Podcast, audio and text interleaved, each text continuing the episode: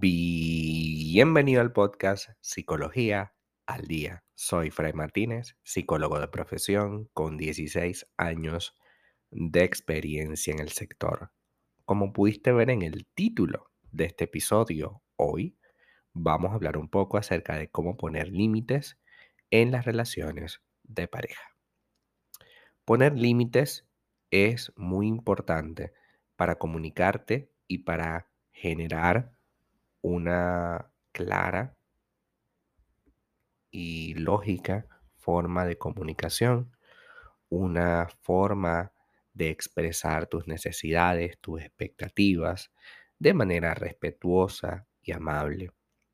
Cuando yo establezco límites claros sobre lo que estoy dispuesto o no, sobre lo que quisiera aceptar o no, sobre lo que quiero negociar o no, estamos construyendo una relación basada en algo concreto y sano. Establecer límites en las relaciones de pareja puede resultar una tarea complicada porque nunca lo hemos hecho. Nunca nos hemos sentado a pensar y reflexionar que si yo no hablo de lo que siento, de lo que me pasa, de lo que quiero, de cómo quiero las cosas, solas, mágicamente solas, no se van a manifestar. He tenido pacientes que me dicen la frase es que yo quiero que mi pareja me demuestre afecto.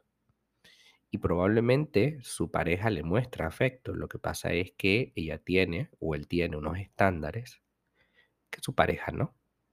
Probablemente para esta persona la demostración de amor por excelencia sea la caricia, el abrazo, el encuentro físico, mientras que para la otra persona es pagar sus cuentas, estar pendiente, comprar un regalo, etc. Entonces, claro, todas estas cosas que hace, su pareja no las ve porque no son su código de amor. Si esa persona se detuviera a pensar, momento, yo quiero expresarle que para mí el afecto pasa por el toque físico, por estar presente, cercano a mí físicamente, entonces ya sería otra cosa. Y yo establezco una claridad entre lo que quiero y cómo lo quiero. Entonces, ¿cómo ponemos límites? Lo primero debemos identificar cuáles son tus límites. Debes tener claro cuáles son tus límites que protegen tu integridad física, emocional y por supuesto tu nivel de respeto. Si tú tienes claro lo que no te gusta, lo que no quieres, lo que no te interesa, va a ser más sencillo que evitemos esa situación. Además, va a ser más sencillo que se lo pueda expresar a mi pareja.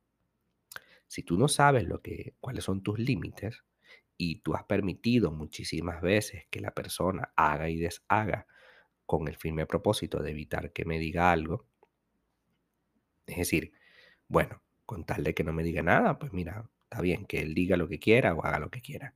No, todo tiene que tener un límite, porque si no, vamos a construir una relación basada en anarquía, en donde la otra persona hace lo que quiere, lo que le parece, y yo tengo que aceptárselo porque ya se lo he aceptado toda la vida. No es la idea. ¿Ok? Entendamos que debemos proteger nuestro bienestar, nuestra sensación de respeto, el equilibrio que hay en una relación, nuestra expectativa y por supuesto generar la menor dependencia emocional. Identificar entonces cuáles son tus límites es esencial. Segundo, una vez identificado, necesito comunicar de manera clara cuáles son mis límites, escuchar los límites de mi pareja y prestar la debida atención para respetarlos el día de mañana cuando se manifiesten. Entender que hay personas que necesitan una pausa antes de seguir discutiendo y entender que existen personas que necesitan hablarlo en caliente antes de esperar una pausa. Y establecer un tiempo equilibrado para cada cosa puede ser esencial, puesto que si la persona te dice, mira, yo entiendo que a te guste hablar inmediatamente, pero a mí me cuesta hacerlo, ¿qué te parece si por lo menos esperamos media tarde y en la noche hablamos sobre el tema? Habrás ganado una media tarde y la otra persona sabrá que en la noche sí o sí vamos a hablar del tema. Por tanto, existen límites claros, definidos y entendibles para ambos.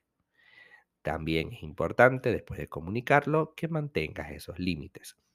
De nada me sirve decirte sí, vamos a hacerlo de esta manera, te espero media tarde y luego a la semana o al mes, entonces ya esa media tarde se transforma en un día, en dos, en tres, en cuatro, en cinco.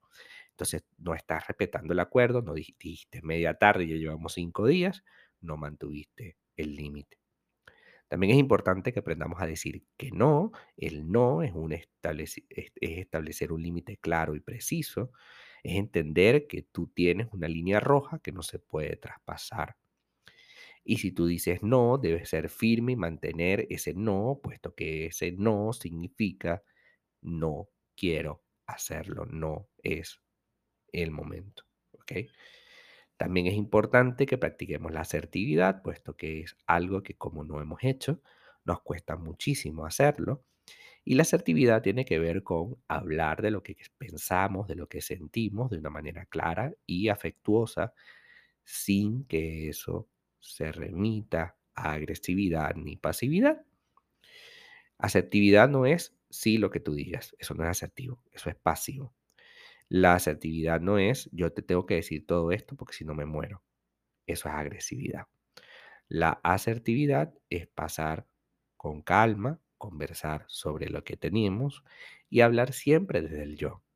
Yo creo, a mí me parece, yo siento, yo he percibido, yo considero.